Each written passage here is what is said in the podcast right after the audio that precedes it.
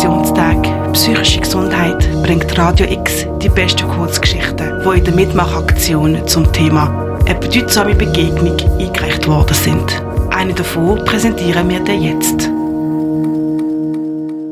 Es gibt auch bedeutsame Begegnungen mit dir. Das zeigt der anonyme Autorin, die die Kurzgeschichte Cassiopeia, der Rabe, eingereicht hat. Die Ich-Person rettet den verletzten Rab und erlebt mit ihm ein besonderes Gefühl, eine Verbundenheit und stille Kommunikation. Weil die Autorin anonym bleiben möchte, liest uns Noemi Keller die Kurzgeschichte vor. Cassiopeia, der Rabe. Es war an einem Dienstagabend im Herbst vor drei Jahren. Mein Sohn war zu seinem Sporttraining gefahren und ich wollte ihn im Rahmen meiner abendlichen Bewegungsrunde abholen. So fuhr ich mit dem Velo zeitig los, mit der Absicht, meinem Sohn auch etwas beim Training zuschauen zu können. Ich gebe zu, Fußball ist nicht mein Sport und mein Interesse an diesem Sport ist sehr klein, aber wenn es um den eigenen Sohn geht, mache ich gerne eine Ausnahme. So kam ich auf dem Sportplatz an, stellte mein Velo bei demjenigen meines Sohnes ab und machte mich über den Sportplatz auf den Weg zum Trainingsplatz. Ich machte mir noch keine großen Gedanken, als ich die vielen Raben auf dem Platz sah. Die gehörten irgendwie dazu, und sie hatten im Sommer auch ihre Nester auf den umliegenden Bäumen. Ich ging also weiter, meinen suchenden Blick stetig nach meinem Sohn nach vorne gerichtet. Das doch etwas laute Gekrächze, es ist nun mal so, dass Raben kein angenehmes Zwitschern von sich geben, links vom Weg ließ mich nun doch etwas aufmerksamer auf die Rabenschar werden.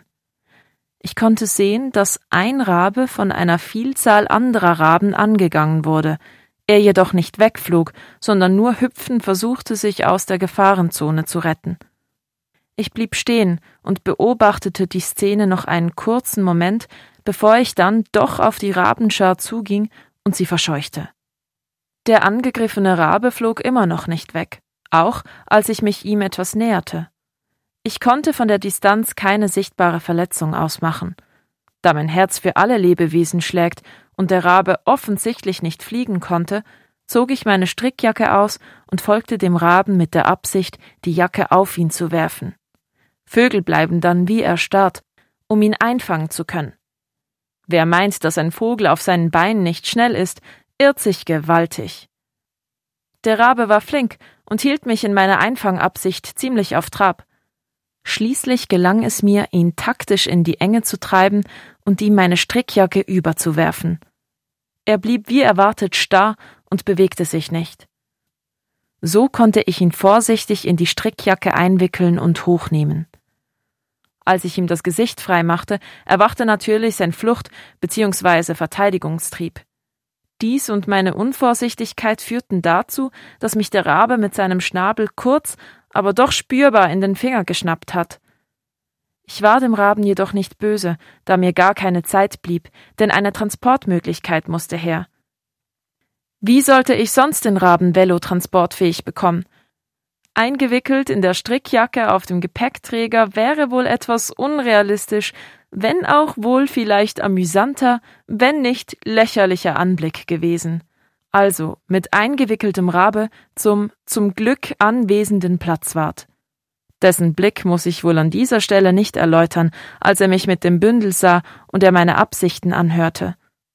Ich überging den Blick geflissentlich, und es genügte mir, dass er doch die Motivation aufbrachte und mir eine alte Kartonkiste zur Verfügung stellte.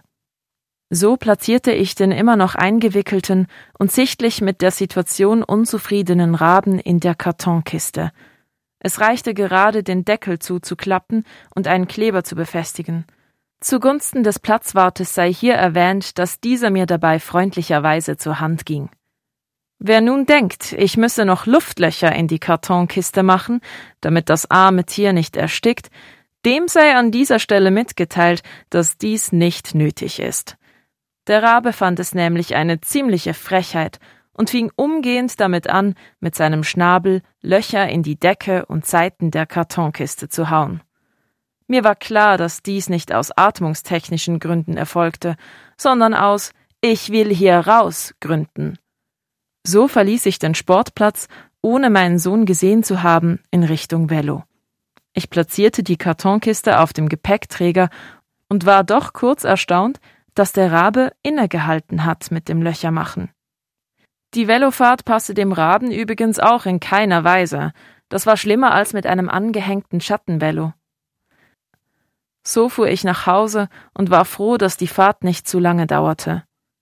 In der Wohnung angekommen, stellte ich die Kartonkiste in eine große Umzugskiste und öffnete den Deckel der Kartonkiste.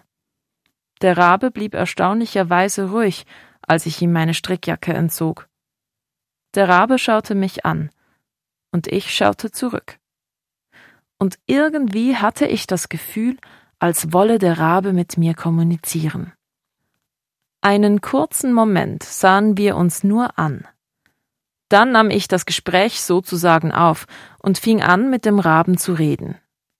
Ich sprach meine Gedanken, meine Fragen laut aus und fühlte mich auf eine besondere Art gehört.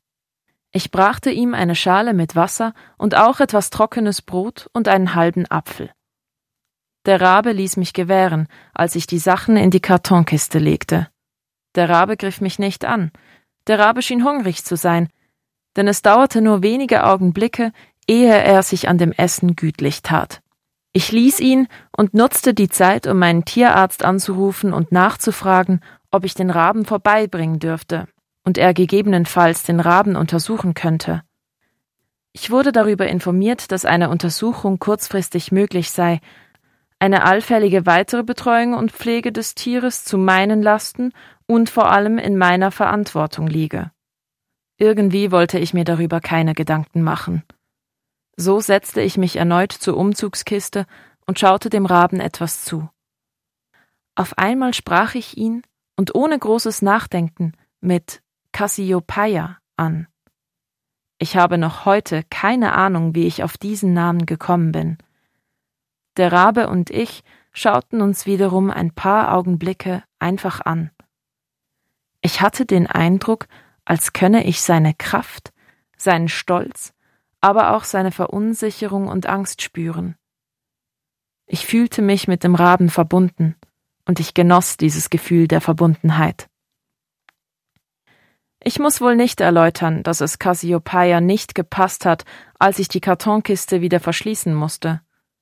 Dieses Eingeschlossensein machte ihr wohl Angst, was ich sehr nachvollziehen konnte. Ich darf mit Platzangst durchs Leben. Es blieb ihr und mir jedoch nichts anderes übrig, als diese Transportmöglichkeit zu nutzen.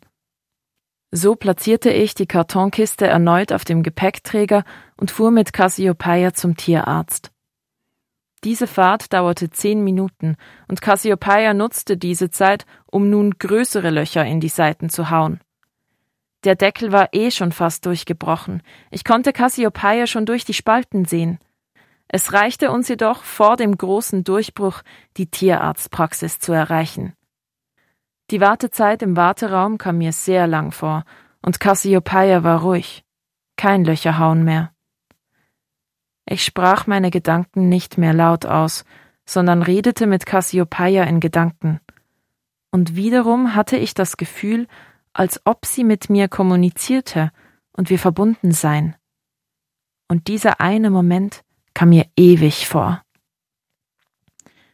Ich spürte, dass ich mich von Cassiopeia verabschieden musste, aber auch, dass ich sie nicht mehr sehen würde. Dies machte mich traurig, und ich muss zugeben, dass mir doch die Augen feucht wurden, als ich die Kartonkiste der freundlichen Gehilfin übergeben durfte und sie mit ihr und Cassiopeia im Untersuchungsraum verschwand. Cassiopeia, der Rabe, eine Kurzgeschichte, die von einer anonymen Autorin stammt. Morgen kommen wir zum Schluss von unserer Geschichtenserie. Dann gehen wir wieder unter Menschen und hören die Geschichte von einer bedeutsamen Begegnung zwischen zwei Frauen. Für Radio X Janina Lapart. Kurzgeschichten zum Thema bedeutsame Begegnungen im Rahmen der Aktionstag Psychische Gesundheit sind noch bis zum 29. Oktober jeweils am 11 Uhr auf dem Sender und jederzeit auf radiox.ch.